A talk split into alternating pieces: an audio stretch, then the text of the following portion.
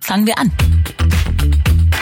Wir müssen alle unseren Allerwertesten hochkriegen und auf die Straße gehen und in die Parlamente gehen. Und, aber auch da nicht mit der Botschaft, ihr seid Schweinehunde und alles ist verwerflich, sondern mit der Botschaft, wir können diese Welt noch ändern und wir können sie noch retten, aber dazu müssen wir was tun. Hallo und willkommen bei Fangen wir an. Ideen für ein besseres Morgen. Ich bin Christina Deininger und ja, auch ich habe ab und zu diese hoffnungslosen Momente, in denen ich auch mal glaube, dass unserer Welt nicht mehr zu helfen ist, weil die da oben, die Geld und Macht haben, eh alles kaputt machen und ich als kleines Licht sowieso nichts ausrichten kann. Aber stopp, stopp, stopp. Solche Gedanken sind mal okay, aber wirklich wahr sind sie nicht. Denn jeder Einzelne kann was tun und zusammen sind wir sowieso stark. Dafür steht auch mein Experte heute. Ich spreche mit dem Autoren, Lehrer und Rüstungsgegner Jürgen Gresslin. Seit über 40 Jahren engagiert er sich aktiv für Frieden, gegen Waffenhandel und Rüstungsexporte. Für sein Engagement wurde er mit vielen Preisen ausgezeichnet, unter anderem mit dem Aachener Friedenspreis und seine Bücher über die Machenschaften der Großkonzerne, allen voran Daimler und Heckler und Koch, wurden weltweite Bestseller. In seinem aktuellen Buch Einschüchtern zwecklos zeichnet Jürgen Gresslin nun die Station seines bewegten Lebens nach und beschreibt anschaulich, wie man auch als vermeintlich kleiner, unbedeutender Realschullehrer aus dem Ländle die Welt verbessern kann, und zwar gewaltig. Sprechen wir drüber, wie wir es ihm vielleicht nachtun können. Herzlich willkommen bei Fangen wir an. Lieber Jürgen Gresslin.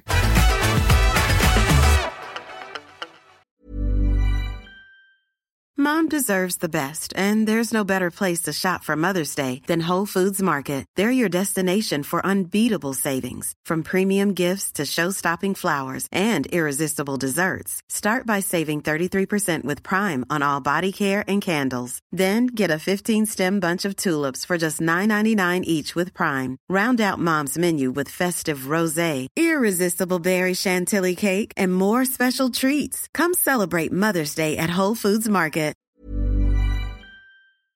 Ja, herzlich äh, willkommen, beziehungsweise vielen lieben Dank, Christina, für die Einladung. Ich freue mich sehr auf dieses Gespräch. Ja, ich mich auch. Ich habe dein Buch gelesen. Es heißt Einschüchtern zwecklos und mir ist während des Leseprozesses wirklich was Interessantes passiert. Ich bin so ein bisschen auch auf Instagram unterwegs und da werden mir ja irgendwelche Reels angezeigt, ja, für die ich mich eventuell interessieren könnte. Und da kam ein Video mit einem Interview mit Rudi Dutschke. Und da hat er sowas gesagt wie, ähm, im Lauf der Geschichte haben wir immer wieder gesehen, dass wir uns denen da oben nicht ergeben müssen. Ungerechtigkeiten müssen wir nicht hinnehmen und wir können was verändern und bewirken. Und dann sagt er noch, dass er sich eine Welt in Frieden und Gerechtigkeit ohne Krieg vorstellen kann. Dieses Interview ist jetzt über 50 Jahre alt und Dutschke hat viel riskiert für seine Ziele, genau wie du. Ich muss dich jetzt gleich zu Anfang fragen, einschüchtern zwecklos. Wie schafft man es, sich nicht entmutigen zu lassen? Denn in diesen 50 Jahren ist vieles passiert, aber vieles ist auch gleich geblieben, oder? Ja, erst einmal äh, scheinbar ein super tolles Interview von Rudi Dutschke, den ich leider nie persönlich kennenlernen durfte ist ja noch mal eine Generation vor mir, politischer Widerständler, erschossen von einem Polizisten und jemand, der unglaublich Mut hatte und auch die Revolution in Person gelebt hat. Und so gesehen fühle ich mich äh, zumindest mit seinen Thesen und Aktivitäten sehr verbunden und so ein Bruder im Geiste, wenn man so will.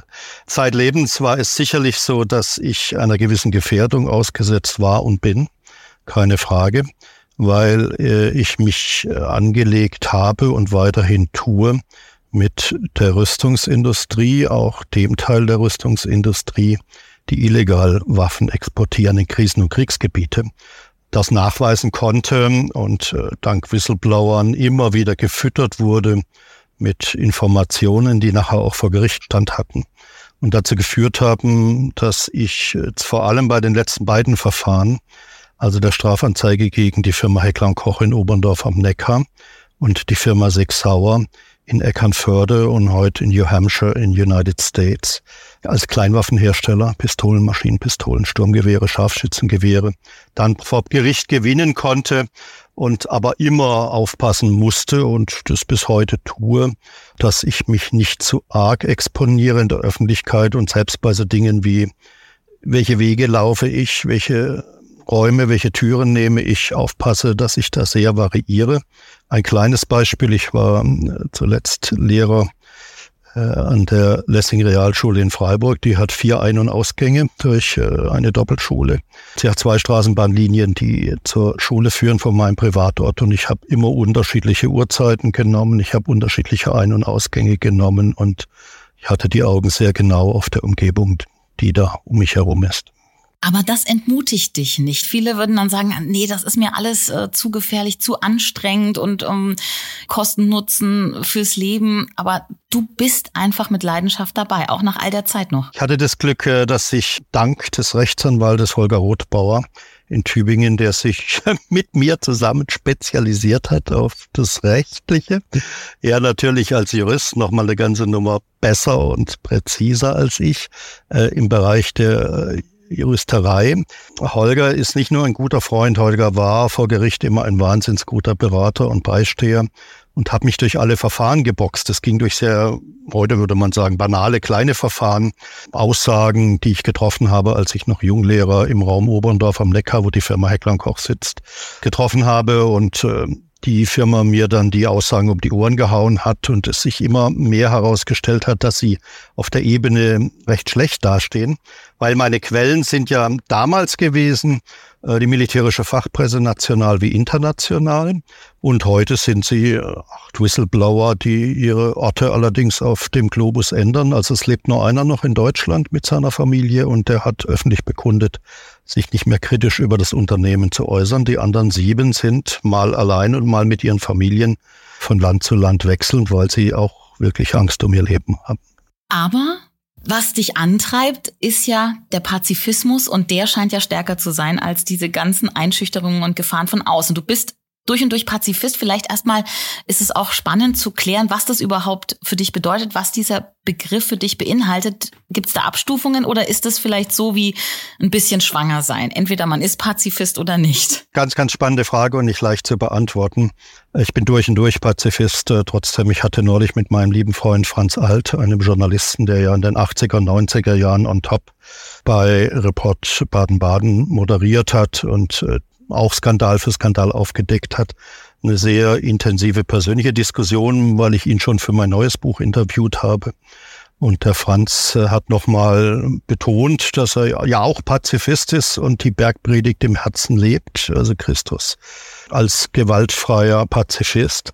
Und Franz sagte, weißt du, in diesem Ukraine-Krieg habe ich äh, schon meine Schwierigkeiten, weil ich bin zumindest dafür, Defensivwaffen zu liefern. Dann habe ich gesagt, aufgepasst, es gibt keine Defensivwaffen. Du kannst jede Waffe, ähm, wenn eine andere Waffe auf dich gerichtet wird, selber nutzen, um den Angreifer zu erschießen. Und vor allem kannst du danach, wenn du ihn erschossen hast, ja weitermachen. Und wenn du jetzt Taurus-Raketen lieferst, dann können die natürlich eingesetzt werden im direkten Schlachtfeld äh, gegen die russischen Angreifer. Also wir sind uns völlig einig, Angriffskrieg völkerrechtswidrig barbarisch und Tausende von Toten kostend, dass dieser Krieg sehr verwerflich ist. Aber ist die Frage, wo, wo stoppst du das Ganze? Und dann haben wir tatsächlich eine kleine Schnittmenge gefunden und trotzdem bin ich äh, scharf gegen diese Waffenlieferungen jetzt in die Ukraine als Pazifist. Aber die Situationen, die wir durchdiskutiert haben, waren das Massenmorden jugoslawischer Streitkräfte an jungen bosnischen Menschen in Srebrenica, wo ich gesagt habe, da waren ja holländische Blauhelmsoldaten vor Ort, die hätten für mein Empfinden doch eingreifen können und das Morden verhindern können. Äh, oder nehmen wir mal das Warschauer Ghetto und das Abschlachten durch die Nazis dort gegenüber wehrlosen Jüdinnen und Juden oder nehmen wir den Völkermord in Ruanda, wo die Vereinten Nationen sehenden Auges das alles gehen lassen haben. Also es gibt so Situationen, wo ich sage, ich würde es nicht können. Ich habe bei der Bundeswehr den Schießbefehl verweigert. Ich kann es nicht, aber ich würde jetzt es nicht verwerflich finden, wenn die Blauhelmsoldaten in Srebrenica eingegriffen hätten und das Leben von tausenden jungen Bosnien gerettet hätten. Also doch Abstufungen, denn bei einem anderen Militäreinsatz der Bundesregierung, also über deine Zeit bei der Bundeswehr, wie du zum Pazifisten wurdest, sprechen wir gleich noch. Aber du warst ja aktives Mitglied bei den Grünen und sogar Bundestagskandidat für Bündnis 90 Die Grünen und bist dann tatsächlich nach der Beteiligung der rot-grünen Regierung da am Kosovo-Krieg ausgestiegen und ausgetreten aus der Politik. Da war die Grenze für dich gezogen. Viel klarer als jetzt ähm, bei der Diskussion, die wir gerade eben hatten. Weil ich sage, es gibt einzelne Situationen, wo es um das Retten von Menschenleben geht und das mögliche Retten von Menschenleben. Dort ging es ja um einen Krieg, bei dem die NATO Luftschläge gegen Menschen, Städte, auch Zivilistinnen und Zivilisten, nicht nur Militärs in ehemaligen Jugoslawien verübt hat und Belgrad bombardiert hat. Das widersprach und widerspricht eigentlich dem urgrünen Gedanken des Pazifismus, den ja die Grünen zumindest bis äh, Anfang dieses Jahrhundert, Schrägstrich Jahrtausend in sich trugen und viele Basisgrüne ja bis heute noch mit sich tragen. Und dort war es eben so, dass Joschka Fischer und Gerhard Schröder als Kanzler, es war ja die Zeit der rot-grünen Bundesregierung, den laufenden Bombardierungen der NATO zugestimmt haben und damit auch den Tod von Tausenden von Serbinnen und Serben mitverantworten. Und das habe ich nicht ausgehalten. Das hat mich zerrissen, das hat die Partei zerrissen und wir Pazifistinnen und Pazifisten haben großteils die Partei verlassen. Dein Weg in den Pazifismus begann ziemlich genau 20 Jahre vorher, denn ich glaube, es war in den 70er Jahren schon möglich, den Kriegsdienst zu verweigern. Du bist aber damals als junger Mann trotzdem zur Bundeswehr gegangen erstmal. Also eigentlich hatte ich die Waffe zum Pazifismus gebracht, kann man das so sagen? Äh, Im Prinzip schon, ja, klar, weil mein Vater war übrigens auch mein Großvater im Krieg. Also der Großvater kämpfte in Verdun, auch mit, mit viel innerem Widerstand, weil er Christ war und eben auch die Bergpredigt im Herzen trug. Meine Familie hat immer gesagt, der Opa Ernst, äh, der, der, der will das nicht, der, der hat es nie gewollt, aber er musste es tun, sonst wäre er erschossen worden und dann gäbe es dich auch gar nicht. Und bei meinem Vater war es so, den haben sie als 15-jährigen Bub völlig unreif und pubertierend eingezogen und von 0 auf 100 wurde er gesteckt auf eine Rheininsel. Hier beim Isteiner Klotz, also die Südbadener wissen, so zwischen Freiburg und Lörrach gibt es eine Rheininsel äh, an so einer Felsformation. Und dort, dort ist er im Schützengraben gelandet und hat äh, sich beteiligt am Abschuss französischer Flugzeuge. Und er hat mir nach großen Überwindungen nach und nach erzählt, wie es ihm da gegangen ist. Es war, anfangs waren so verharmlosende Worte und weißt du, das wussten wir alles nicht und es war nicht so schlimm. Und je tiefer wir ins Gespräch kamen und wir sind dann auch gemeinsam auf den Menschenfresserberg gegangen. Das ist hier ein Berg, den wir jetzt so umgangssprachlich äh, so bezeichnen, den Hartmannsweiler Kopf, äh, in den Vogesen, in den Südvogesen, wo Tausende von Soldaten beerdigt liegen oder die Reste dieser Soldaten, soweit man sie gefunden hat. Und da hat man die Franzosen und die Deutschen gemeinsam beerdigt. Und das sind heute einfach nur weiße Kreuze in einem riesigen Feld. Und da wird der ganze Irrsinn dieses Krieges klar. Und dann hat er darüber gesprochen, wie er als Bub in der Schule erzogen wurde, im Hass gegen die Franzosen und wie schwer das war für ihn, das zu überwinden. Nach und nach kamen wir uns dann immer näher und es wurde ganz schnell klar, was die Nazis mit ihren jungen Männern gemacht haben. Das war für die einfach nur, naja, Futter für den Krieg und es war denen egal, wenn sie 15, 16, 18-Jährige, aber auch ältere Männer in dem Krieg verheizt hatten. Es ging Hitler und seinen Schergen nur um diesen Angriffskrieg und um die Vernichtung der Nationen, die die Nazis eben ausrotten wollten. Und dann ging ich zur Bundeswehr, auch weil mein Vater sagte, du, das ist eine ganz andere Zeit, es ist eine ganz andere Armee, jetzt äh, sind wir ein demokratisches Land. Und ich landete dann in Kempten bei einem Sanitätsbataillon und äh, war kein Pazifist zu diesem Zeitpunkt. Und auch mein bester Freund hat sich sogar verpflichtet für eine gewisse Zeit bei der Bundeswehr. Und das war irgendwie ganz normal, da gehst du jetzt hin. Ja, KTV, Kriegsdienstverweigerung war schon möglich, aber ich war ja kein Pazifist. Und dann wurde ich ausgebildet an einem Gewehr, das mir später natürlich noch und bis heute viel, viel vertrauter ist, nämlich das sogenannte Sturmgewehr G3 von Heckler und Koch war total spannend. Gewehr auseinandernehmen, zusammenbauen, auseinandernehmen, zusammenbauen, auseinandernehmen, zusammenbauen, Licht aus. Auseinandernehmen, zusammenbauen, auseinandernehmen, zusammenbauen. Der Feind kann ja auch nachts kommen. So, und ich landete als ausgebildeter Sanitätssoldat äh, in der Lage zu schießen auf dem Schießplatz. Und am ersten Tag auf diesem Schießplatz wurde befohlen, wir üben heute das Kopfschusstraining an Chinesen. Und äh, ihr zielt zwar jetzt auf kreisrunde Scheiben, aber da, wo der Punkt in der Mitte ist, das ist der Punkt zwischen den Augen eines Chinesen. Und dann habe ich mir gesagt, stopp, deswegen bin ich nicht hier. Also ich habe A ganz bewusst eine Sanitätseinheit Bataillon gewählt und B ging es mir ja nicht um Schießen, sondern es ging mir dann als Sanitäter um Menschenleben retten. In meiner sicherlich naiven Vorstellung damals als 18-jähriger, 19-jähriger Student aus der Studentschaft wurde ich rausgerissen und dann aufs äh, nach Kempten geschickt in die Kaserne.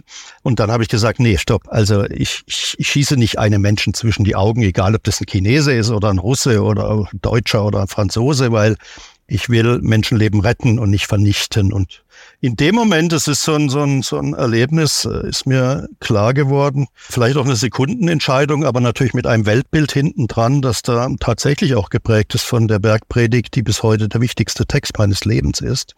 Als christlich erzogener Mensch ist es so gewesen, dass ich gesagt habe, nee, ich lege jetzt die Waffe nieder und ich werde nicht schießen, heute nicht und ich werde nie schießen. Und ich wurde an diesem Tag im Sommer des Jahres 1978 wurde ich Pazifist. Ja, das ist eine faszinierende Geschichte und faszinierend ist ja auch, du hast es gerade erwähnt, dieses G3-Gewehr, was dich ja wirklich seitdem sehr stark begleitet hat. Ein Produkt der Waffenfirma Heckler und Koch, die im Ort Oberndorf ihre Zentrale hat. Und es klingt irgendwie äh, wie Schicksal, dass jemand, der so nah auch dort in der Nähe lebt, du warst ja dann da auch ganz in der Nähe Lehrer, so eine enge Beziehung in Anführungsstrichen zu dieser Firma aufbaut und vielleicht der größte Gegenspieler wurde äh, dieser Firma. Ähm, wie siehst du das? War das vielleicht wirklich Schicksal? Also es klingt wirklich wie äh, in einem Film. Ja, ja, das ist ja auch verfilmt worden, immer wieder ja. in Dokumentarfilmen. Es war schon einerseits Zufall und andererseits war es eine Begebenheit, die halt dann das Leben sehr geprägt hat. Also ich kannte die Waffe schon und äh, meine Frau und ich, wir haben uns sehr früh auf der Schule schon kennengelernt. Übrigens auch eine geborene Kresslin, da haben sich äh, lustige Geschichten daraus umwoben, weil so häufig ist der Name dann auch nicht im Badischen. Also Eva und ich, äh, schon verheiratet, landeten in Sulz am Neckar, was die Stadt nördlich von Oberndorf am Neckar ist. Und wir wollten aber eigentlich gar nicht lange bleiben, weil wir uns vorgenommen hatten, irgendwo in Afrika Uganda, Ruanda, Kenia, wo auch immer, Kenia war sehr aktuell, eine Schule aufzubauen für die Pädagogik, äh, für die Bildung der Menschen, der Kinder in einem afrikanischen Land, in einer Gegend, wo es keine Schulen gibt. So wollten wir das ähm, anstreben, eine Schule aufzubauen. Und dann wurde uns aber bewusst, die Nachbarstadt südlich von Sulz am Neckar ist die Stadt Oberndorf am Neckar. Und dort saß und sitzt das tödlichste Unternehmen Deutschlands, gemessen an den Opferzahlen. Ich habe das mal sehr überschlägig äh, berechnet, dass bis zum heutigen Tage weit mehr als zwei Millionen Menschen gestorben sind durch den Einsatz von Heckler- und Kochwaffen auf den Schlachtfeldern der Welt was ich lernen musste und gelernt habe durch die Vorortrecherchen, also dann in der Türkei, in mehreren afrikanischen Staaten, in Somaliland, wo ich zweimal war, Norden Somalias. Massenvernichtungswaffe Nummer zwei auf dem Globus nach der Kalaschnikow der Russen und Chinesen, die mit riesigem Abstand noch viel häufiger verbreitet sind. Ist das G3-Gewehr aus Oberndorf am Neckar hergestellt, nicht nur immer in Oberndorf, wie man vielleicht denken mag, sondern die damaligen Bundesregierungen in, in den 60ern, 70ern und 80er Jahren haben sogenannte Lizenzen genehmigt, also Nachbaurechte, sodass die Lizenznehmerfirmen zum Beispiel in solchen Staaten wie Pakistan, Saudi-Arabien, der Türkei, Mexiko, da wird einem ziemlich schnell klar, auf welche Ebenen und Regionen der Welt dass äh, der Blick der Bundesregierung und der Firma Heckler und Koch gerichtet war, wurde das Gewehr dann millionenfach nachgebaut. Also man schätzt zwischen 10 und 15 Millionen Mal insgesamt und natürlich zusätzlich aus Oberndorf exportiert. Und so kann man sagen, ähm, dass die Firma Heckler Koch das tödlichste Unternehmen bis heute ist in Deutschland. Allerdings ähm, durchaus mit einer neuen Geschäftsführung und einem Blick, den, wenn man mit den Geschäftsführern, den Vorstandsvorsitzenden, der witzigerweise oder zufälligerweise auch Koch heißt, ähm, aber keine verwandtschaftlichen Beziehungen hat, die neue Geschäftsführung da durchaus auch kritisch äh, auf die Vergangenheit des Unternehmens selbst blickt. Das war aber damals nicht so, als ich da war. In den 80er Jahren lebte ich äh, sozusagen vor der Haustüre von Heckler und Koch und da war man in der Stadt äh, und in der Geschäftsführung und im Aufsichtsrat 100 Prozent auf dieser Linie. Ja, wer bestellt, der bekommt. Und wer bestellt und bekommt, war ganz häufig die Türkei. Das heißt, meine fünf Reisen in den Südosten der Türkei. Eva war teilweise dabei zur Recherche des Massenmordens der türkischen Armee gegenüber Kurdinnen und Kurden und in der Regel Zivilistinnen und Zivilisten waren zu ungefähr 90 Prozent, wie uns mir Soldaten in vertraulichen Undercover-Gesprächen eingestanden, zu 90 Prozent sind die erfolgt mit Waffen von Heckler Koch, der Maschinenpistole MP5 und vor allem dem Sturmgewehr G3. Zu der Einstellung äh, auch der Menschen vor Ort wollte ich dich gerade fragen. Du hast vorhin die Fernsehdokus erwähnt, die über dich schon gedreht wurden. Und in einer sieht man dich, wie du in Oberndorf auf der Straße die Leute direkt ansprichst zu der Firma in ihrem Ort. Und die Bevölkerung scheint damit völlig okay zu sein, äh, zum großen Teil und gar kein Problem damit zu haben, loben sogar, dass das hier der tollste Arbeitgeber ist. Hat sich da die Einstellung auch in der Bevölkerung geändert? Also bis zum Krieg jetzt äh, gegen die Ukraine glaube ich, war die Oberndorfer Bürgerschaft zu 80, 90 Prozent hinter der Firma gestanden, aber es bröckelte von Jahr zu Jahr, weil mit unseren Recherchen, also damals das Rüstungsinformationsbüro Oberndorf, und ähm, dass ich mit Friedensfreundinnen zusammen gegründet habe und jetzt seit Anfang der 90er Jahre das RIP, Rüstungsinformationsbüro in Freiburg, dessen Vorsitzender ich bis heute bin, ist es uns gelungen, durch die besagte Auswertung nationaler und internationaler Fachpresse, durch unglaublich viele Gespräche mit Opfern dieses Unternehmens, Heckler und Koch, auch der anderen Firmen, Sig Sauer und Karl Walter und so weiter, die alle Kleinwaffen, Pistolen und Sturmgewehre herstellen, wurde uns immer deutlicher, dass der Fluch dieser Waffen rund um den Globus vor allem basiert auf der Vernichtungskraft sogenannter Kleinwaffen. Klingt harmlos, mhm. aber sind mit Abstand die tödlichsten Waffen. Also von 20 Opfern sterben 19 weltweit durch den Einsatz durch sogenannte Kleinwaffen. Und wir sind bis heute durch Heckler und Koch und Sig Sauer verlagert jetzt in die USA. Aufgrund auch meiner Strafanzeige und unserer Strafanzeige wegen jetzt illegalen Waffenhandels nach Kolumbien äh, mit Six Sauer Pistolen, 38.000. Sind es die Firmen, die weltweit bekannt sind? Also wenn man jetzt in irgendein Land geht und fragt, was weißt du denn von Deutschland, dann kommt eventuell, es kommen zwei Unternehmen, es ist Mercedes und es ist Heckler. Und Heckler Koch hat aber dann aber nicht den Ruf eines schlechten Unternehmens, sondern hat den Ruf, ja, mit dieser Waffe kann ich äh, meinen Gegner erschießen, kann ich mir Land einnehmen oder ich kann das Nachbarland erfolgreich überfallen, weil es sind ja die präzisesten Tötungsmaschinen der Welt. Ja, ich finde es gut, dass du das jetzt nochmal betont hast, dass Kleinwaffen wirklich eine große Gefahr sind. Es klingt wirklich harmlos und ähm, es wird immer über Panzerlieferungen und so weiter gesprochen, aber dass das eben ein Riesenproblem ist, das wird oft nicht thematisiert über Mercedes und den Daimler-Konzern, zu dem du ja interessanterweise auch eine ganz enge Beziehung hast und hattest, ähm, sprechen wir gleich. Jetzt nochmal zu Heckler und Koch. Ähm, du hast auch gerade deine Klagen angesprochen und eine ganz wichtige Klage, Stichwort einschüchtern zwecklos, hast du ja auch durchgezogen in Sachen Mexiko-Deal und am Ende gewonnen. Ich glaube, das Jahr 2019. Ist noch gar nicht so lange her, Stuttgart oder? und dann Markierte 21, 22 vor dem Bundesgerichtshof. Ah ja, okay. Kannst du es vielleicht mal kurz beschreiben? Ähm, denn ihr habt Heckler und Koch verklagt. Es ging damit los, dass im Herbst des Jahres 2009 ein Mensch mich anruft, den ich da anrief, den ich damals gar nicht kannte, alles sehr präzise ausgedrückt hat. Der Mensch hat ein Gehirn, das irgendwie sehr mathematisch strukturiert ist. Er kann sehr genau sagen, wann, wo, in welcher Stückzahl welche Waffen wohin geliefert wurden, eingesetzt wurden, wer die Täter sind, wer die Opfer sind. Das war schon phänomenal. Wenn einer dir das am Telefon sagt, dann haben wir aber ganz schnell abgebogen, weil es ist klar, dass meine Leitung abgehört wird. Und heute haben wir es leichter. Die, die mich abhören, können jetzt noch zuhören und können den Podcast hinterher genießen. Das ist einfach so, aber das heißt, ich musste mich undercover mit diesem Menschen treffen und dann ist es ein bisschen wie im Kriminalroman. Also man vereinbart einen Ort und äh, da stellt man noch das Auto ab, oder habt schon organisiert. Ich habe organisiert, dass uns jemand abholt.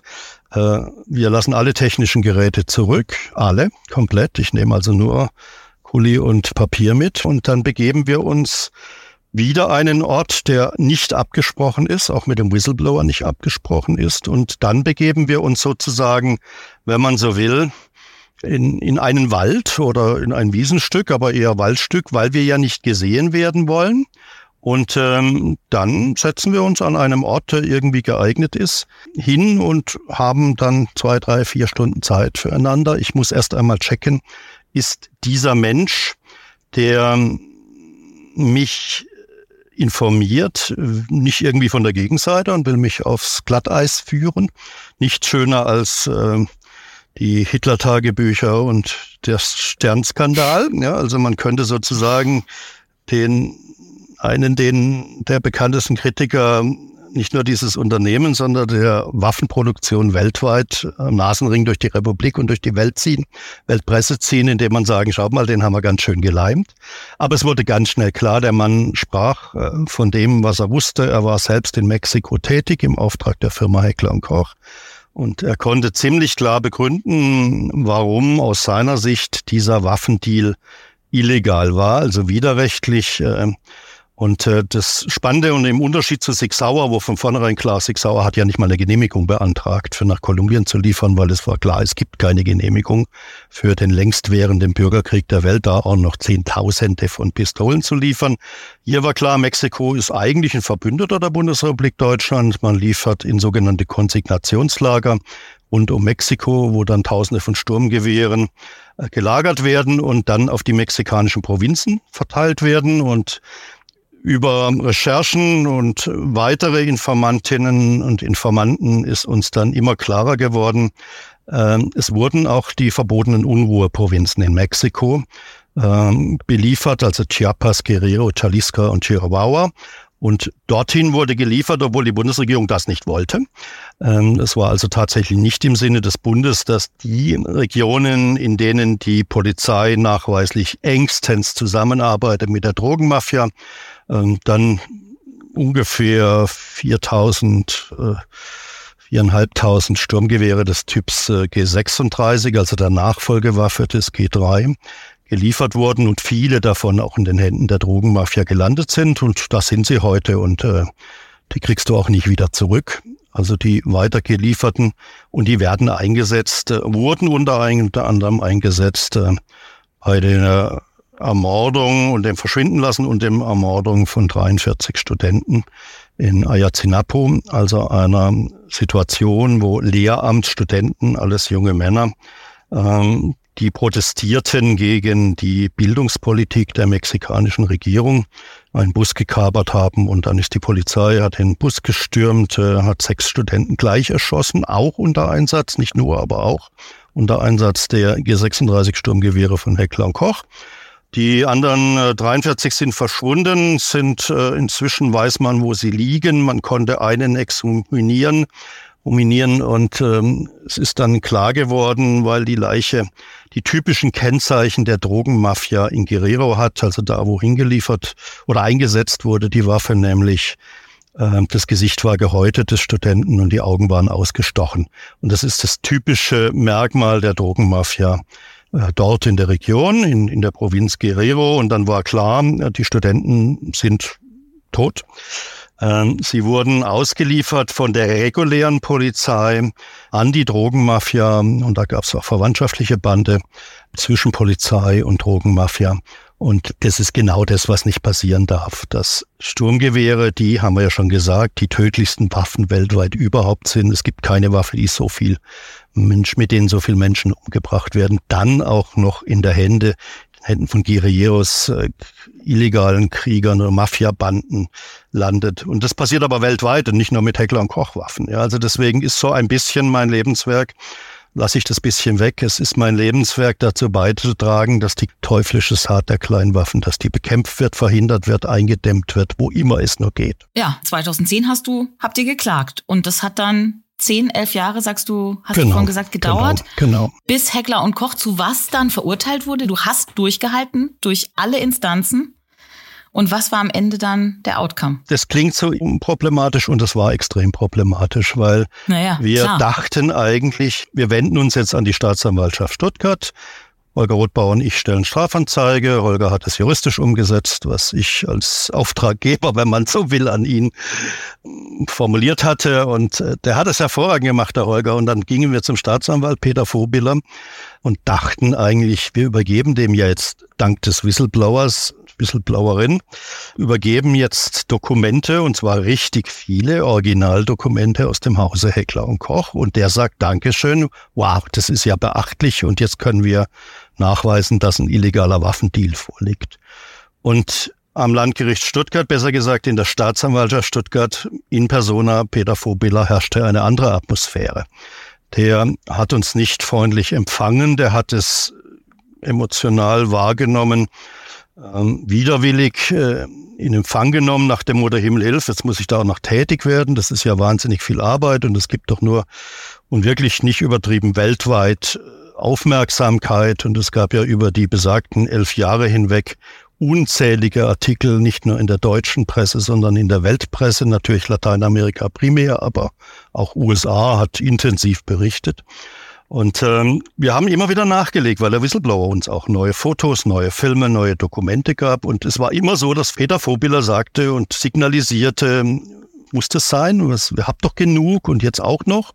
Also es ist anders, als man denkt. Ja, man, man denkt, man stellt Strafanzeige, man denkt, man tut etwas Gutes als Demokrat. Man trägt dazu bei, dass äh, der Fluch dieser Kleinwaffen an dieser einen Stelle, aber auch symbolträchtig damit in die Welt getragen der Fluch kritisiert wird und die Dokumente und die Aufklärung und die Transparenz in die Welt getragen wird und es kommt Dankbarkeit. Und also von der Stuttgarter Justiz haben wir in keinster Weise jemals Dankbarkeit erfahren. Aber es gab dann eben 2011 das Urteil des Landgerichts und jetzt lasse ich ganz viel weg, da könnte man stundenlang erzählen. Na klar. Weil wir wirklich das erzwungen haben, anders kann man das gar nicht sagen. Äh, dank vieler Journalistinnen und Journalisten, die uns unterstützt haben. Das kann man ohne die Journalistin hätten wir es auch nicht geschafft. Das muss man klar sagen. Die haben immer wieder Woche für Woche berichtet und äh, selbst nachgefragt bei der Staatsanwaltschaft Stuttgart. Denn man kann ja ein Verfahren mangels öffentlichen Interesses, Zitat, einstellen nach dem Motto, da ist doch niemand, niemand interessiert ist. Ja. Da muss man auch nicht weiter begründen von, von einer Staatsanwaltschaft. Das kann man tatsächlich so tun in Baden-Württemberg. Ist aber nicht gegangen, weil das öffentliche Interesse durch Journalistinnen und Journalisten Woche für Woche bekundet wurde und immer drei, vier Anriefen pro Woche und wieder auch immer andere und gefragt haben, wie weit ist denn das Verfahren Heckler und Koch und wann kommt sie endlich zu, zu einem Abschluss. Und dann kam es zur Anklageerhebung, nicht wie wir wollten gegen 15, 16 ähm, Angeschuldigte. Das wäre uns natürlich, weil wir hatten ja die Kette der Verwickelten gegen sechs, darunter auch zwei ehemalige Geschäftsführer. Und es gab 13.000 E-Mails zwischen der Geschäftsführung von Heckler Koch in Oberndorf und den vier Personen, die in Mexiko umgesetzt hatten. Und mitten im Verfahren äh, ist Peter Vobiller mal für ein halbes Jahr abgezogen worden. Dann hat im Auftrag von Heckler Koch die KPMG ermittelt. Treuhandgesellschaft und die hat dann ermittelt und irgendwann wurde vom Richter verkündet, in dieser Zeit, äh, die 13.000 E-Mails sind jetzt alle weg, wir haben sie nicht mehr, machen wir einfach weiter. Und damit konnte man aber auch nicht mehr belegen, dass die Geschäftsführung da drin involviert war, weil das wären ja ein Fundus ohne Ende gewesen, aber der Richter sagt, ne, sie sind nicht mehr da. Und das ist ja genauso was, wo ich denke, was läuft hier eigentlich? Ja, dass der Richter da vorne sitzt und und, und nicht sagt, äh, stopp, wir müssen das Verfahren unterbrechen, wir müssen rauskriegen, wo die 13.000 E-Mails sind, ja. Nö, nö, Was wir ja machen einfach mal sind, weiter. ne? Das ist so, ja, man hätte alles belegen können und am Schluss war gar nichts da und man konnte nichts belegen und die beiden Geschäftsführer wurden freigesprochen. Und ähm, zwei Personen aus dem mittleren Management, also sogar die Sekretärin darunter, die alles arrangiert hatte. Die zwei wurden dann verurteilt und ich habe dann in Interviews gesagt, ja, die Kleinen hängt man die Großen lässt man laufen. Das ist wieder mal so ein typisches Beispiel. Aber, und das war das Grandiose an der ganzen Geschichte, zum ersten Mal in der 70-jährigen Geschichte von Heckler Koch wurde das Unternehmen wegen illegalen Waffenhandel verurteilt. Und das hatte auf verschiedensten Ebenen richtig gute Folgen. Also erstmal die Reputation von Heckler Koch war im Keller, unterirdisch. Das Unternehmen stand auch finanziell extrem schlecht da und äh, es war die Frage, ob sie den Nachfolgeauftrag für das G36 Sturmgewehr bekommen und ob nicht äh, verschiedene Personen von Heckler und Koch, naja, wie soll man sagen, also jetzt eigentlich für ein und alle Mal sich aus der Geschäftswelt zurückziehen müssen, weil so geht's nun wirklich nicht. Und vieles von dem hat geklappt und vor allem, das ist jetzt der neuen Geschäftsführung äh, positiverweise nachzusagen, die haben reflektiert, haben sich eine sogenannte grüne Länderstrategie gegeben, die sagt, äh, in Zukunft dürfen Heckler- und Kochwaffen in Anführungszeichen nur noch in EU, NATO und NATO-assoziierte Staaten geliefert werden. Und damit scheidet ganz Afrika aus. Damit scheidet der Hauptwaffenempfänger über Jahre hinweg Saudi-Arabien aus. Und damit scheidet äh, sogar aus Sicht von Heckler und Koch die Türkei aus, die ja NATO-Mitglied ist, weil die sagen, nee, da werden die Menschenrechte verletzt. Das geht nicht. Also Riesenschritt nach vorne, aber natürlich nicht das, was ich wollte, weil wenn es nach mir gegangen wäre, hätte die Firma konvertieren müssen, umstellen müssen auf eine sinnvolle zivile Fertigung. Soweit haben wir es noch nicht geschafft, aber ich bin ja noch jung und knackig und habe noch ein paar Jahre vor mir. Absolut, du kämpfst weiter und über andere Erfolge sprechen wir gleich. Wir machen jetzt ein ganz kurzes äh, Zwischenspiel. Bei Fangen wir an haben wir immer zwischendrin ein kleines Ying und Yang. Ich gebe dir jetzt gleich immer zwei Begriffe Du kannst dich für den einen, den anderen, beide oder keinen entscheiden, kannst auch kurz was dazu sagen. Bist du dazu bereit? Klar. Okay, es geht los mit zwei AußenministerInnen. Joschka Fischer oder Annalena Baerbock? Weder noch. Habe ich mir gedacht. Joschka Fischer war derjenige, der diesen Jugoslawienkrieg mitzuverantworten hat und den Tod von Tausenden von Menschen. Lass mich noch eine Ergänzung sagen. Joschka Fischer hat danach, fünf, sechs Jahre nach dem Krieg, ein Buch publiziert, indem er dann noch ganz offen und frei eingestanden hat, das zitiere ich auch in meiner Autobiografie, wo er gesagt hat, es ging mir eigentlich gar nicht um die Opfer in Jugoslawien, es ging mir darum, dass Rot-Grün erhalten bleibt. Und das ist schäbig, Entschuldigung. Also das kann man ja nur als höchst verwerflich bezeichnen. Wir alle haben aus ethisch-moralischen Gründen für oder gegen gestimmt. Ja und äh, haben heftigst diskutiert, aber wir waren immer so auf dieser Ebene, wir achten den anderen. Aber ich achte Joschka Fischer nicht. Also was er getan hat, war extrem schäbig. Annalena Baerbock, ich, ich, das ist halt jetzt die neue Generation der Grünen, die sich auch mit Herrn Habeck im Wirtschaftsministerium, er ist ja jetzt verantwortlich für den Waffenhandel und ich habe viel mit seinem Staatssekretär Sven Giegold zu tun und es graust mir vor dem, was die machen. Die entschärfen im Moment die restriktiven, die halbwegs restriktiven Gesetzen uns viel zu wenig restriktiv und äh, schaffen die Transparenz ab. Da haben wir vor wenigen Tagen eine Presseerklärung rausgegeben, weil man sagt, jetzt ist es aber endgültig passiert, dass die Transparenz im Waffenhandelsbereich abgeschafft wird, weil vieles in Zukunft gar nicht mehr veröffentlicht wird. Und ich kann nur sagen, die alte Generation unter Fischer und die neue Generation unter Baerbock äh, haben nichts mit den Grünen zu tun äh, als ich Mitglied war und Landesvorstandsmitglied und Mitglied der Bundesarbeitsgemeinschaft Frieden, weil wir wollten Abrüstung, Entmilitarisierung und wir haben den Pazifismus vertreten. Dann ist das nächste Paar, was ich in petto habe, wahrscheinlich für dich auch so eine Art Pest oder Cholera. Rot-Grün oder Schwarz-Grün? Naja, Pest und Cholera. Ja gut, äh, oder, oder deshalb, weil man ja nicht alles gleichzeitig, aber vielleicht kriegen wir das mal auch noch, dass wir Schwarz-Grün, Schwarz-Rot, äh, Grün hinkriegen, weil die grauenhaft die Faschisten in Deutschland ins Parlament eingezogen sind mit der AfD und äh, ja unglaubliche Zustimmungswerte haben und das vielleicht irgendwann gar nicht mehr reicht, als Rot-Grün alleine reicht nicht. Kann auch sein, dass Schwarz-Grün nicht reicht, weil die Grünen ja jetzt erstmal von 26 auf 14 Prozent abgesunken sind in den Wählerinnenumfragen und das äh, vielleicht nachher auch nicht mehr reicht. Also von daher, äh, nein, das sind alles äh, Parteien, die sich von den Bürgerinnen und Bürgern immer mehr abwenden, immer größere Distanz gewinnen, überhaupt nicht wissen, was an der Basis ist. Ich sage mal ein ganz praktisches Beispiel. Das sind diese 100 Milliarden Sondervermögen für die Bundeswehr. Und es ist unglaublich, welche Politik, und jetzt kommt der Hammer, und deswegen äh, unter Rot, Grün, Gelb, unter der Ampelkoalition ausgegeben wird für Militär und für Wirtschaft und damit nicht für den Erhalt und für mein Empfinden ja auch notwendigen Ausbau des Sozialstaates und des Gesundheitswesens. Also die 100 Milliarden, die stehen auch ganz dick hier auf meinem Zettel noch ein paar Minuten später. Also dazu hast du ja auch ähm, eine Anekdote in äh, deinem Buch. Genau in dem Moment. Also ich, ich halte äh, an diesem Tag, als äh, der Kanzler äh, die Zeitenwende verkündet, just in Nichtwissen um dieses Faktum vor dem Bundestag für die Kampagne Aktion Aufschrei Stopp den Waffenhandel eine Rede, wo ich sage, Leute, wir müssen den Rüstungsexport drastisch reduzieren. Wir müssen das Geld verwenden, nicht einfach in der Kasse verschwinden lassen, sondern für sinnvolle Tätigkeiten, die in der Bundesrepublik Deutschland ja, wo es im Argen liegt, ja, Also die, die Energiewende, die wird ja einfach auch nur so pro forma und alibimäßig äh, finanziert, aber es läuft nicht genug, um nachher tatsächlich die Klimakatastrophe auch in Deutschland zu verhindern. Und just, wo ich da runterkomme vom Podium, sagt ein guter Freund von mir mit Stöpsel im Ohr, sagt, du, ich habe gerade die Rede von Olaf Scholz gehört, der hat jetzt gerade bewilligt 100 Milliarden Sondervermögen für die Bundeswehr. Einschüchtern zwecklos, ja, das können wir an vielen Beispielen meines Lebens sagen, aber ich habe keine Lust, mich von dieser Regierung einschüchtern zu lassen. Ganz im Gegenteil, ich will Teil einer Bewegung sein, da sind wir wieder bei Rudi Dutschke, Teil einer Bewegung sein, die Widerstand leistet dagegen, die auf die Straße geht, die durchaus auch mal blockiert, sei es vor Werkstoren oder vor Abgeordnetenbüros und sagt, Freunde, so kann es nicht weitergehen. Passt das nächste Paar zumindest auf der einen Seite auch dazu. Wenn du einen Kaffee trinken könntest und wählen könntest, mit Greta Thunberg oder mit Barack Obama? Na, mit Greta natürlich. Also mit Barack Obama will ich nicht viel zu tun haben. Der hat natürlich ein besseres Image als, als Donald Trump und äh, die Republikaner, die in unsäglicher Art und Weise äh, in den USA rechte und ultrarechte und manchmal faschistische und sexistische Politik betreiben.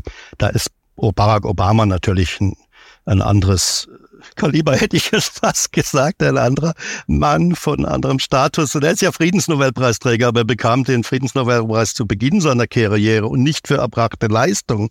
Was für ein Fehler. Während Greta, da bin ich hier ganz bei ihr, die Greta einfach gesagt hat, ich mache das auch nicht mit. Ich will das nicht haben. Jetzt in ihrem Bereich der Klimakatastrophe, sie hat die Schule verlassen, sie hält ein Schild hoch und ruft den Schulstreik aus und den Klimastreik aus. Und egal was passiert. Und ich war ja witzigerweise zu dem Zeitpunkt Lehrer und wir hier in Freiburg und in vielen anderen Orten der Republik äh, gab es ja auch diese Schulstreiks. Und dann waren natürlich, sind in den Schulen die Diskussionen losgebrochen, wie verhalten wir uns da als Lehrerinnen und Lehrer oder als Lehrerschaft und ähm, wie verhält sich das Kultusministerium. Die haben alle ganz furchtbar geeiert. Und ich habe meinen Schülern gesagt, Freunde, also wenn ihr jetzt endlich mal was Praktisches tun wollt, ich traue niemand hinterher, im Gegenteil, wenn ihr da hingeht, ich werde alles tun, um euch den Rücken zu stärken. Und am Schluss sind von meinen 30 Schülern sind 23 gegangen zur Demo und sieben sind da geblieben und wir haben einen ganzen Tag lang, sechs Schulstunden lang äh, die Website äh, von Friday for Futures, äh, die Flyer analysiert und unsere Position dazu verschriftlicht und dann auch in der Schule veröffentlicht und gesagt, Freunde, das ist sowas Tolles, was Greta macht und was die millionenfache Bewegung macht. Lasst sie uns, wo immer ihr könnt, unterstützen. Ja, es wäre klasse und vielleicht, sie steht auf meiner Liste fürs neue Buch. Ähm, nächste Buch, ein Mutmachbuch, da soll Greta auch ein Wort oder viele, viele Worte bitte darin sagen. Spannend. Passt gleich auf das nächste dazu. Wenn du einen freien Nachmittag hast, Jürgen, spontane Demo organisieren oder spontan gar nichts tun? Gar nichts tun gibt's bei mir nicht. Entschuldigung. das, das dachte ich mir nicht. Also wenn, dann habe ich zwei Kinder. Ich habe vier Enkel und es ist so ein, ich bin ja seit zwei Jahren offiziell pensioniert, aber das ist ein Unruhestand im positiven Sinne. Aber also ich muss nicht automatisch Demo organisieren, aber Demo organisieren liegt mir natürlich durch und durch und ich habe es ja im Leben vielfach gemacht oder weil es ja auch viele andere Aktivistinnen und Aktivisten in Deutschland gibt, bin auf die Demos meiner Friedensfreundinnen und Friedensfreunde, auch, auch Öko-Freunde gegangen. Aber auch jetzt hat, äh, jetzt hat die Familie einen größeren Stellenwert in meinem Leben als äh, bisher. Und es ist tatsächlich so, dass ich mir gerade für die vier Enkel viel, viel Zeit nehmen will und immer wollte, aber jetzt auch tun kann. Und es ist ein unglaublich schöner Lebensabschnitt zu sagen, ich habe Zeit für meine Kinder und Kindeskinder und auch für eine Mama, meine Mama, die noch lebt. Ja, oder ähm, sich anders betätigen. Das letzte Paar ist nämlich malen oder schreiben. Leider fast nur noch schreiben. Ich hatte eine Phase, wo ich sublimieren musste, also es nicht ausgehalten habe, was auf diesem Globus läuft und mir das Schreiben fast zu wenig war. Und dann habe ich begonnen, Menschen zu porträtieren. Einerseits Menschen, die mir sehr am Herzen liegen, also Mahatma Gandhi, Martin Luther King, den Dalai Lama, viele Menschen, Albert Einstein, die in ihrem Feld jemals was richtig Wichtiges für den Frieden getan haben. Aber ich habe auch vier, fünf Porträts von Jürgen Schremp gemalt in der Zeit, weil da die juristische Auseinandersetzung war mit dem Daimler-Chef. Übrigens, äh, als meine Biografie 1998 erschien, wurde er just in dem Moment gewählt zum wichtigsten Manager der Welt. Ja, und ich hatte ähm, eine die Biografien, eine Quatsch, eine der, der Bilder, die ich gemalt habe, ähm, zeigte ihn mit so einer Mundwinkel nach unten gezogenen Gesichtsausdruck, äh, und äh, einem Aktienkurs, der quer durchs Bild ging, von links oben nach rechts unten, weil die Aktie unter Schremp abgestürzt war in den Jahren danach. Und das habe ich dann auf eBay gesetzt und es war nach wenigen Minuten weg für, leg mich nicht fest, aber ich glaube 3500 Dollar äh, gekauft in den USA. Und dann habe ich gedacht, na ja, eigentlich könnte ich auch Maler werden, also auch Porträtist. äh, sehr große, im Stile von Andy Warhol gemalte Acryl, Acrylbilder und äh, also das war dann irgendwie auch gleich doppelt die Botschaft.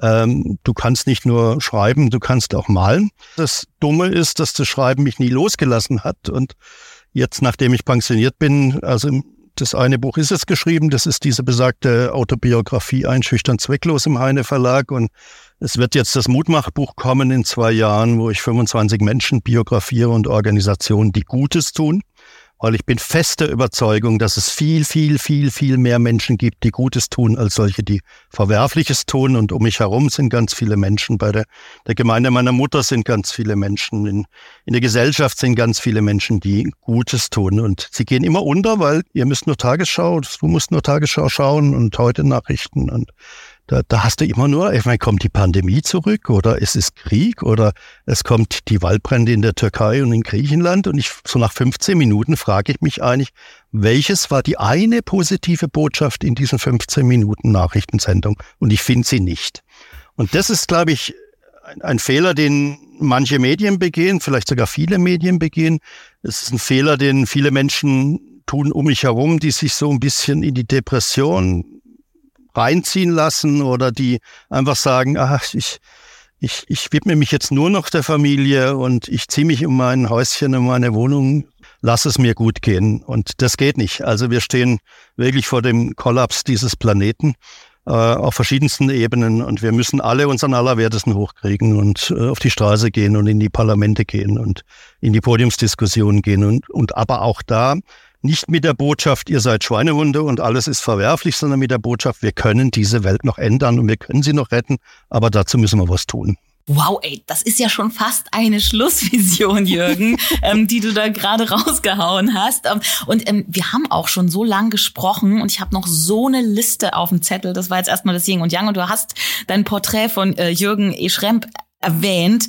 Auch das ist ja ein großer Teil deines Lebens, ähm, deine Auseinandersetzungen und deine persönliche Beziehung zum Daimler-Konzern. Gerade im Prozess Du wurdest sogar wegen deiner Biografie über äh, Jürgen Schremp, du wurdest im Fernsehen befragt und du beschreibst in deinem Buch ganz ausführlich, ähm, wie du tatsächlich verklagt wurdest wegen einer Meinung, die du im Fernsehen geäußert hattest über ihn, was er gemacht hat, wie er reagiert hat. Und ähm, du bist bis vor das Bundesverfassungsgericht gegangen in mehreren Instanzen um sozusagen zu sagen, das war meine freie Meinungsäußerung und keine Verleumdung. Und es hat auch lange gedauert, aber du hast dich nicht entmutigen lassen. Und gewonnen. Und das sind die drei Verfahren. Also ich glaube, es gibt niemanden in Deutschland, zumindest nicht aus der sozialen Bewegung, für die ich gerne spreche, mit der ich gerne spreche, die das geschafft hat, in drei Prozessen, die ja dann immer viele, viele Jahre gehen, von einem Landgericht zu einem Oberlandesgericht, äh, bis hin zum BGH und den, dreimal den BGH zu gewinnen. Die Zwischeninstanzen nicht immer. Das ist das Harte gewesen beim Schremp-Verfahren. Also ich hatte Schremp kennengelernt, er ist Freiburger wie ich auch. Wir hatten neben dem, dass wir uns bei den Hauptversammlungen die, die Fakten um die Ohren gehauen habe und ich ihn bösesterweise angeschuldigt habe, Herr Schremp, an Ihren Händen klebt das Blut unzähliger Toter, war mein erster Satz bei einer Hauptversammlung als einer der Sprecher der kritischen Aktionäre in Daimler. Und da kam er nach der Hauptversammlung runter, hat auf die Schulter geklopft, völlig sensationell und sagt, na, das war ja unterhaltsam heute. Ja, und das, daraus entwickelte sich ähm, ein Disput, der aber getragen war von gegenseitigem Respekt. Und ganz großer Sprung. Ich habe dann irgendwann gesagt, äh, ich habe ihn eingeladen zu einem Abendessen hier im Schwarzwald und wir waren zu zweit unterwegs und sind spazieren gegangen und da habe ich ganz en passant gesagt, also neben dem, dass wir über einen Eurofighter und Rüstungsexporte und Militärlastwagenlieferungen in Kriegsgebiete gestritten haben, habe ich gesagt, Herr Schremp, das nächste Buch ist dann eine Biografie über Sie. Und daraus erwuchs der Herr der Sterne. Er hat gelacht damals, gesagt, brauche ich nicht, bin noch jung und habe ich auch gesagt, ich schreibe es ja nicht für Sie, ich schreibe es für die Öffentlichkeit. und ähm, das allererste Interview von über 80 Interview, das ich geführt habe über Menschen im Umfeld von Schremp, war mit Angela Mai. Und Angela Mai war Sprecherin der Anti-Apartheid-Bewegung in Südafrika. Und sie hat mir, weil Schremp war Chairman der MBSA, der Mercedes-Benz of South Africa, sehr differenziert nahegelegt, wo Schremp ein Rassist war. Und gesagt, nee, der hat immer gesagt, er sei gegen den Rassismus, hat aber Politik betrieben, die den weißen Apartheidsfürsten in Südherrschern in Südafrika entgegenkam. Und das habe ich ihm dann geschickt und gesagt, so wird's im Buch stehen, Sie müssen sich kommentieren. Und am nächsten Morgen den Zug um 5 Uhr ungrad von Freiburg aus genommen. Und noch vor dem Frühstück äh, saß ich dann äh, in Stuttgart-Möhringen im elften Stock dieses, sage ich jetzt mal, Schramp Towers, Daimler Towers, ähm, und hatte mein erstes von acht Interviews mit ihm. Das wollte er eigentlich wahrscheinlich gar nicht, aber so nach und nach hat sich halt ein Interview nach dem anderen gegeben. Und daraus ist eine Biografie entstanden, die, die spannend war, weil sie eigentlich sehr kontrovers ist. Also es gibt diese eine Seite der Medaille von Schremp, äh, die da zeigt, der, der hat tatsächlich Hirn, der hinterfragt, was in der Welt läuft und er macht auch nicht alles mit. Und auf der anderen Seite ist Teil eines kapitalistischen Systems, das selbst Apartheid-Politik akzeptiert und damit den Rassismus akzeptiert. Und das Buch ist natürlich dann, natürlich ist vielleicht übertrieben, aber es ist dann zum Bestseller geworden. Es war zehn Monate lang unter den Top Ten des Spiegels und ist in viele Sprachen übersetzt worden. Englisch, Taiwanesisch, Japanisch, Chinesisch und so weiter und ist zum Global Seller geworden und ist bis heute die einzige Biografie zu Schremp. Und beim Tag seines Rücktritts oder Verkündung seines Rücktritts im Sommer des Jahres 2005 verkündete der Konzern äh, so, wir trennen uns jetzt von Schremp, aber es ist alles in gütlichem Einvernehmen. Und ähm, so, als ob das die größte Selbstverständlichkeit sei und das war es nicht, weil ich weiß um den Streit hinter den Kulissen, ich weiß um die Kontroversen, ich weiß um die zweistelligen und nicht im unteren Bereich Milliardenverluste, die der also offiziell Fusion von Daimler und Chrysler, de facto die Übernahme der Chrysler Corporation äh, bewirkt haben. Und natürlich hast du da geknirscht im Gebälk. Unglaublich. Und dann habe ich äh, sinngemäß gesagt, das darf ich ja, auch wenn ich den Prozess gewonnen habe, will ich es umschreiben, gesagt, dass äh, Schremp nicht freiwillig gegangen ist und äh, dass da durchaus Kräfte waren, die da ihn äh, auch bewirkt haben oder gedrängt haben. Das hat er mir so übel genommen, dass wir letztlich vor dem Landgericht Hamburg und dem Hanseatischen Oberlandesgericht landeten.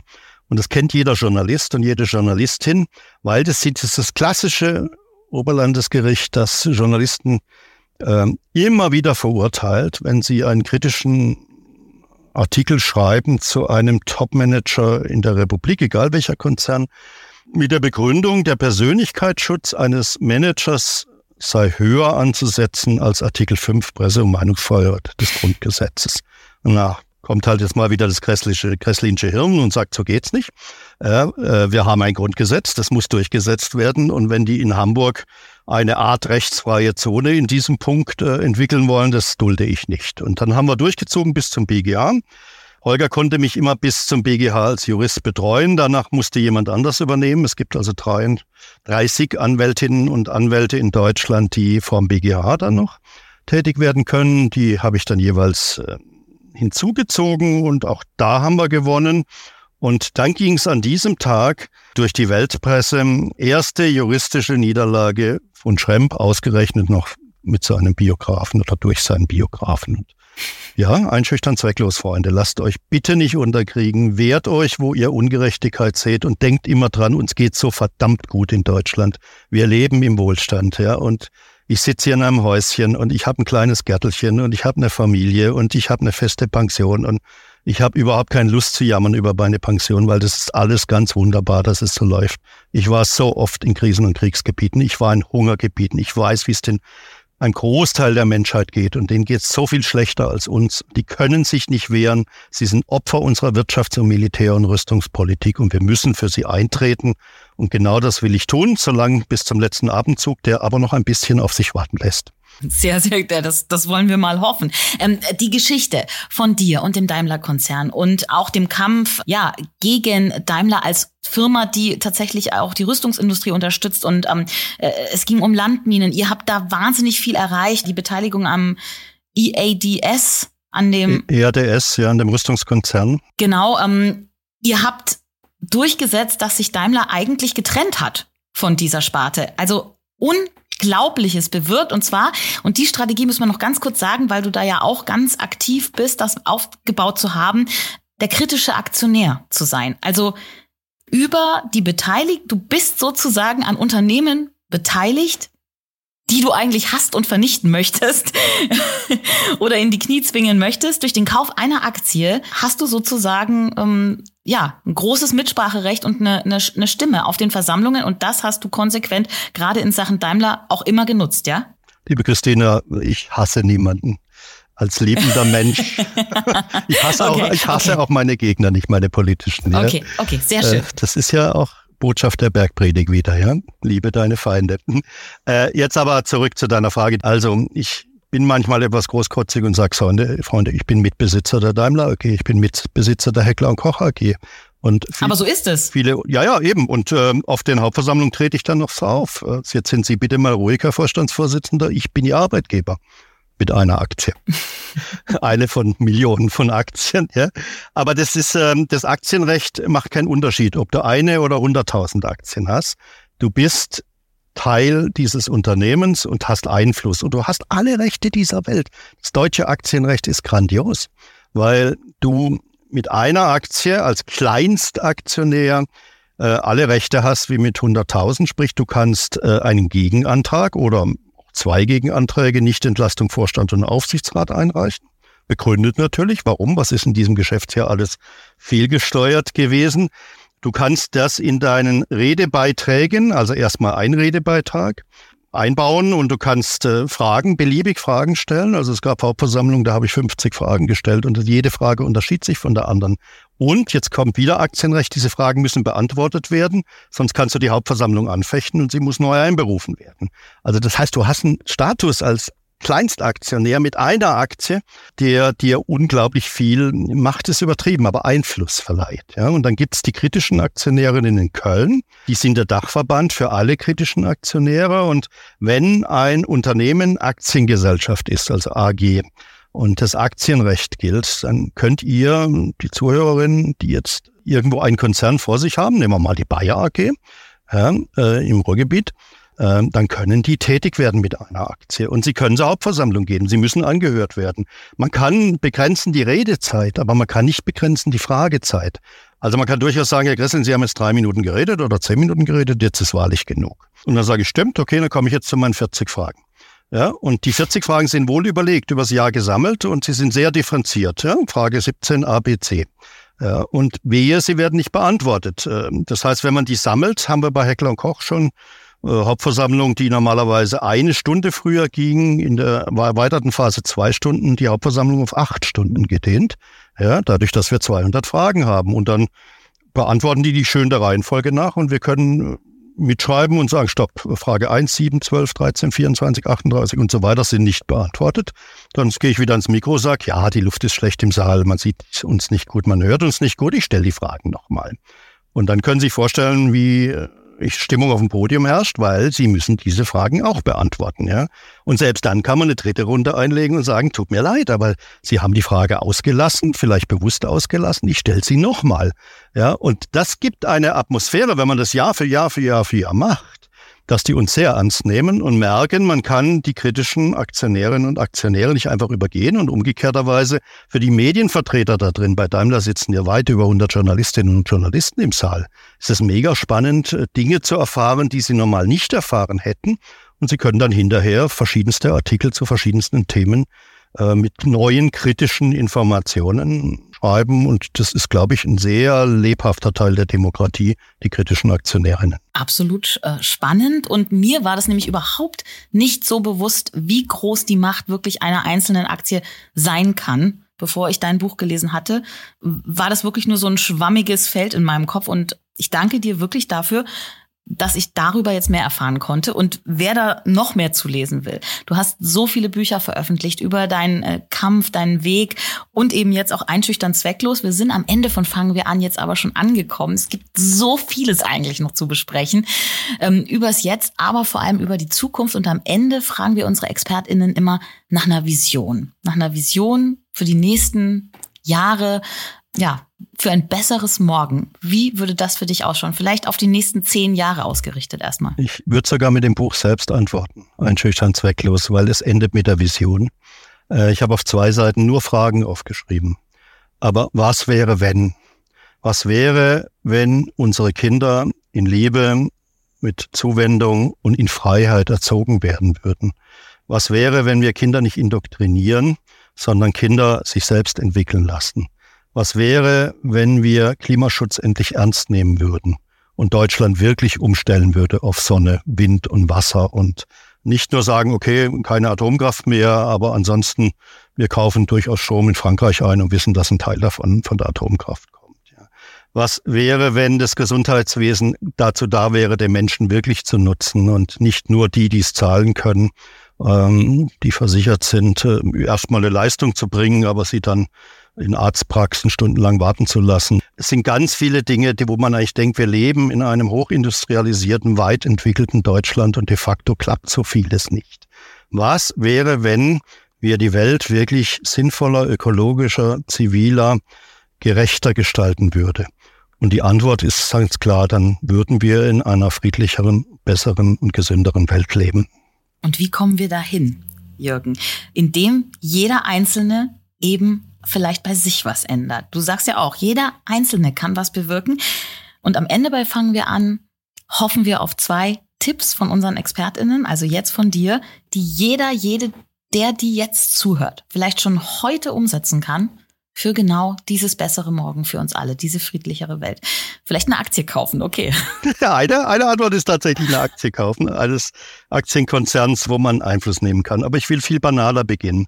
Ich glaube, dass wir die Augen aufmachen müssen, wie es in unserer Nachbarschaft aussieht, wie es in der Familie aussieht. Wenn wir wissen, jedes fünfte Kind ist krank, ich wohne hier im Freiburger Westen in einem Viertel, das gesittet ist und völlig normal, aber Kilometer von hier ist Haslach-Weingarten und da ist es mehr als die Quote, jedes fünfte Kind ist arm. Also schauen, wie wir helfen können. Und ich habe meinen Weg immer gewählt als Pädagoge, zu sagen, ich, ich höre nicht im Eins auf. Mich, der Arbeitstag endet nicht im Eins, sondern ich bleib sitzen ich schaue, wo noch ein Kind sitzt, das traurig ist und weint. Ich äh, bestelle die Eltern ein und frage, wie ich helfen kann. Nicht, was macht ihr falsch, sondern wie kann ich euch helfen. War auch äh, ein Großteil meines Lebens dann Verbindungslehrer, Vertrauenslehrer für die SMV. Und das ist ja dann auch ein Vertrauen der Kinder, aber da kannst du was tun. Und das ist jetzt ein Feld, nämlich die Pädagogik. Äh, das andere Feld äh, ist natürlich die Friedenspolitik. Äh, das nicht hinnehmen. Ich schaue keine Tagesschau mehr und ich schaue keine Heute-Nachrichten und ich schaue schon gar keine Talkshows, äh, weil das so manipuliert ist. Wenn man die Talkshows anschaut von Alle Wedel und wie sie alle heißen, da sitzen dann vier Kriegsbefürworter, die sich drüber schreien, ob man jetzt mehr oder weniger Waffen liefert in die Ukraine. Da sitzt nicht zwei Kriegsbefürworter und zwei, die sagen, Freunde, wir brauchen das Geld für Wichtigeres als für Krieg. Und es gibt äh, eine unglaublich tolle Studie von Erika Chenoweth und Maria Stefan, Why Civil Resistance Works, warum ziviler Widerstand funktioniert. Und die sagen, auf 300 Kriege berechnet der letzten 100 Jahre, es, in so vielen Fällen war der zivile, nicht militärische Widerstand erfolgreicher und das würde ich gerne mal diskutieren in den Talkshows.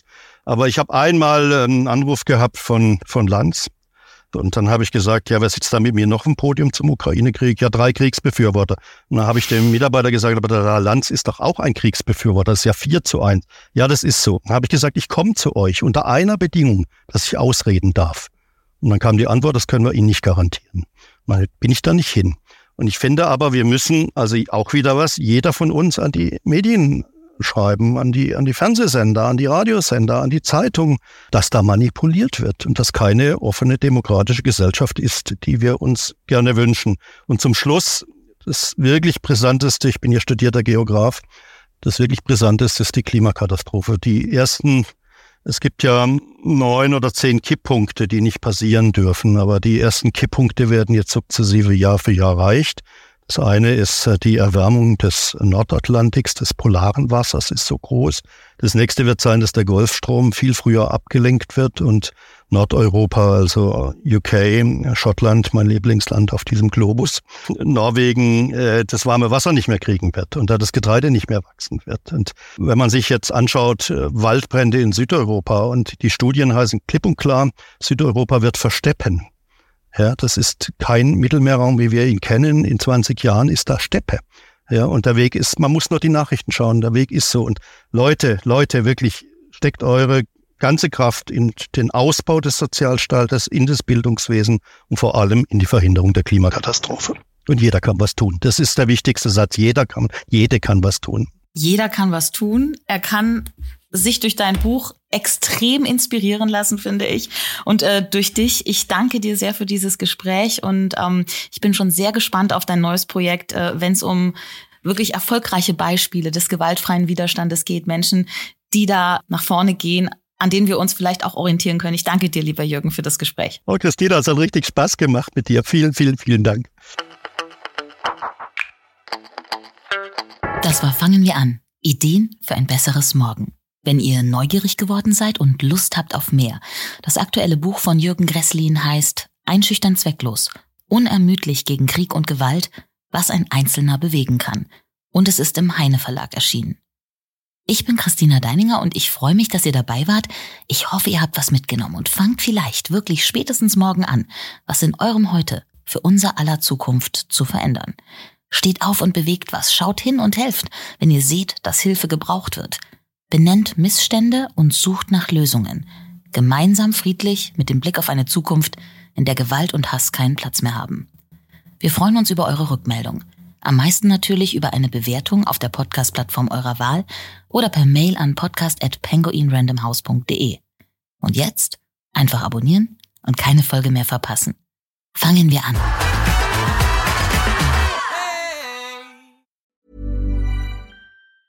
Mom deserves the best, and there's no better place to shop for Mother's Day than Whole Foods Market. They're your destination for unbeatable savings, from premium gifts to show-stopping flowers and irresistible desserts. Start by saving 33% with Prime on all body care and candles. Then get a 15-stem bunch of tulips for just $9.99 each with Prime. Round out Mom's menu with festive rosé, irresistible berry chantilly cake, and more special treats. Come celebrate Mother's Day at Whole Foods Market.